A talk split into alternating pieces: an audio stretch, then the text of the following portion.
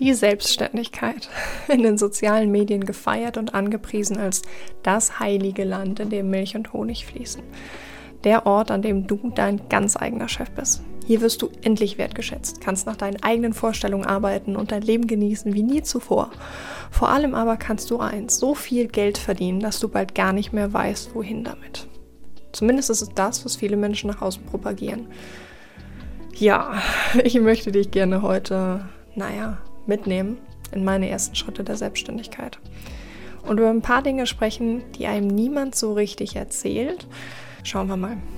Willkommen in meinem Kopf.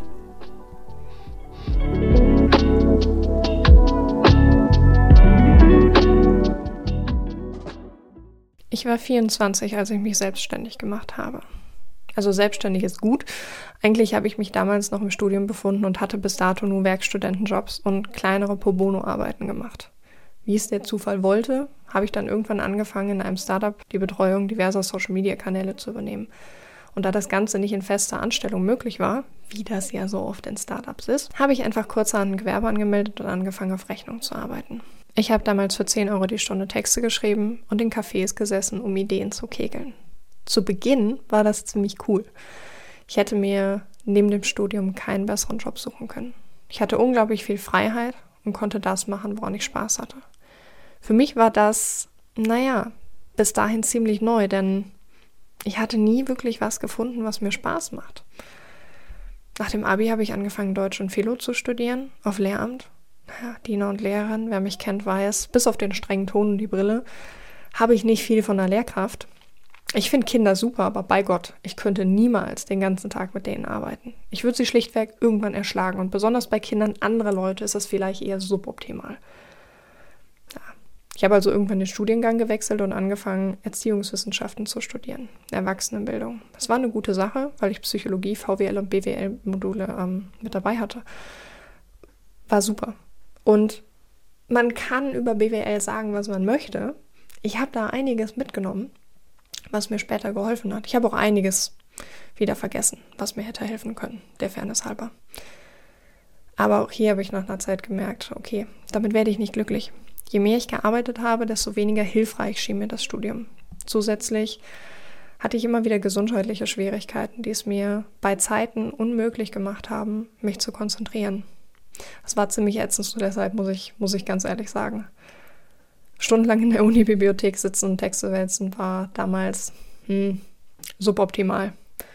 Zusätzlich, naja, habe ich Performer studiert und gar nicht wirklich gewusst, was ich überhaupt mit meinem Leben anfangen sollte. Für mich war nur klar, naja, irgendwas musst du nach der Schule machen. Äh, Ausbildung war nicht so mein Ding. Studium mit ist. Ich habe also zunehmend viel gearbeitet und immer weniger praktischen Sinn in meinem damaligen Studium gesehen. So viel zum Thema BWL, ne? Ja, irgendwann habe ich dann beschlossen, ich wolle erneut den Studiengang wechseln und mich an der privaten Uni für Medien- und Kommunikationsmanagement eingeschrieben. 30.000 Euro Studiengebühren war die Ansage, ganze Stange Geld, aber gut, habe ich mir gedacht, von nichts kommt nichts. Meine damaligen Honorare gaben das gerade so her und mir war klar, so ganz ohne abgeschlossenes Studium oder fertige Ausbildung wird die Welt da draußen wahrscheinlich ziemlich hart. Naja, was soll ich sagen? Ich habe dann genau ein Semester an der privaten studiert. Das bis dahin teuerste halbe Jahr meines Lebens. Nach diesem Semester habe ich mich all in für die Selbstständigkeit entschieden und bin seitdem auch dabei geblieben. Ich würde niemandem, aber auch gar niemandem empfehlen, es so zu machen, wie ich das damals angegangen bin. Ich hatte von nichts eine Ahnung. Wie schreibt man ein rechtlich sauberes Angebot? Wie schreibt man Rechnungen? Was ist mit Steuern? Was passiert, wenn ich krank werde? Ich habe Gott sei Dank von Anfang an eine Sache immer gemacht, die mir im weiteren Verlauf wiederholt, ich will nicht sagen den Arsch, aber schon den Seelenfrieden gerettet hat. Ich habe immer die Hälfte meines Nettoumsatzes weggelegt. Heißt, wenn ich eine Rechnung für 1000 Euro plus 19% Umsatzsteuer geschrieben habe, habe ich zum einen nach Begleichung die 19% Umsatzsteuer direkt weggelegt. Logisch. Umsatzsteuer ist ja ohnehin nicht meins. Es geht sowieso wieder zurück. Und zum anderen nochmal 50% des verbleibenden Umsatzes Auf die Art habe ich vermieden, was vielen Selbstständigen besonders zu Beginn schnell den Rücken bricht. Unerwartete Steuernachzahlung. Es ist nämlich anders, als in den sozialen Medien gerne propagiert wird, besonders am Anfang gar nicht so viel Geld da, was man dann als Selbstständiger wirklich bekommt, verdient, hat. Aus, ja, nice. Das lohnt sich wirklich. Wird da ganz schnell ein Scheiße. Das ist ja noch mehr Arbeit für noch weniger Geld. Ja, Sherlock, willkommen in der Realität. Was übrigens genau der Grund ist, warum ich heute, nachdem ich das selbst ja anders gemacht habe, niemandem empfehlen würde, sich direkt mit irgendeiner dollen Idee aus Jux und Spaß und hast du nicht gesehen, selbstständig zu machen. Viel eher würde ich versuchen, diese Idee erstmal auf dem Markt zu testen, während man sich zum Beispiel in einer festen Anstellung befindet. Oder man legt sich ein ordentliches Polster an, von dem man erstmal zehren kann, wenn man mit der Idee noch nicht so viel Geld verdient. Es ist nämlich völliger Blödsinn zu glauben, man müsse 100% seiner Zeit in die Gründung oder Selbstständigkeit stecken. Es reicht auch, wenn man das erstmal nebenbei macht. Es gibt nichts, was mental und emotional so stark blockiert wie die Angst davor, finanziell vor die Wand zu fahren. Und ich sage das so großkotzig, weil ich selbst anders gemacht habe. Ich bin ohne ein solches Polster oder Sicherheitsnetz gestartet.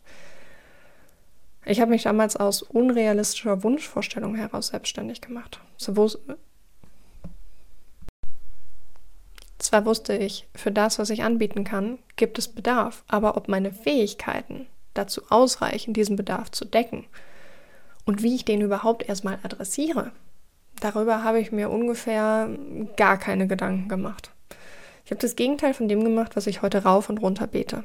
Erst die Planung, dann der Spaß.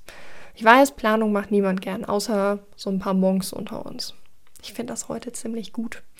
Aber sie ist wichtig. Und ich verwette mein nicht vorhandenes Erstgeborenes darauf, dass neun von zehn Startups und auch viele Selbstständige vor allem deshalb scheitern, weil sie nicht planen, sondern, wie heißt es so schön, hands-on, loslaufen und testen. Fail fast und so. Ja, fail fast, bis du halt komplett vor die Wand rasselst. Ist nicht so cool. Ein Freund von mir hat da mal unterschieden in ergebnisorientiert und erlebnisorientiert. Das hier zum Beispiel, also der Podcast, den du gerade hörst, der ist erlebnisorientiert entstanden. Ich habe Spaß daran zu denken und zu sprechen, also setze ich mich vor meinen Laptop, formuliere meine Gedanken aus und spreche sie ein. Ist für mich wichtig, um meine Gedanken zu ordnen und das loszuwerden, was im Alltag einfach keinen Platz findet. Mein Alltag, zumindest den beruflichen, verbringe ich größtenteils ergebnisorientiert. Ich plane, ich strukturiere und ich arbeite auf ein konkretes Ziel hin. Ich weiß, wo ich hin möchte und ich weiß ungefähr, wie ich das rückwärts plane. das war früher anders. Ich habe vor allem für den Spaß gearbeitet. Nicht, dass ich heute keinen Spaß mehr in der Arbeit habe, nur hat sich der Fokus halt einfach stark verändert. Das heißt, was lernen wir daraus? Was kannst du dir jetzt konkret aus dieser Folge mitnehmen? Na, ich denke vor allem folgende Punkte. Think before you act gilt nicht nur für die Selbstständigkeit. Ich weiß nicht mehr, von wem das Zitat ist. Und ich bin gerade zu faul zum Googeln. If you get six hours to cut down a tree, I'd rather spend four of them sharpening my axe. Nummer zwei. Don't believe the hype. Menschen kochen Dinge gern viel heißer, als sie gegessen werden. Nur weil jemand etwas feiert und es weiterempfiehlt, heißt das nicht, dass es für dich ebenfalls so gut werden wird wie für sie. Habe den Mut, dich deines eigenen Verstandes zu bedienen. Hätte ich mir auch einen Spiegel hängen können. Aber hey. Last but not least, es muss nicht immer alles Spaß machen. Besonders die Selbstständigkeit wird gerne als ultimativ spaßiges Unterfangen vermarktet. Nicht zuletzt, weil viele Selbstständige davon leben, andere Selbstständige auf dem Weg zu begleiten. no shade an der Stelle, ich mache ja das Gleiche. Genau deshalb ist es mir aber immer wieder so wichtig zu betonen, nicht alles ist Gold, was glänzt. Und ob Arbeit wirklich immer Spaß machen muss, ich glaube, darüber spreche ich in der nächsten Folge. Schön, dass du mit dabei warst. Vielleicht hast du ja Ideen, worüber ich in den nächsten Podcast-Folgen reden soll. Denn manchmal habe ich echt gute Ideen und manchmal, manchmal nicht. Dementsprechend freue ich mich von dir zu lesen und ich freue mich, wenn du auch nächstes Mal wieder mit dabei bist. Wir hören uns.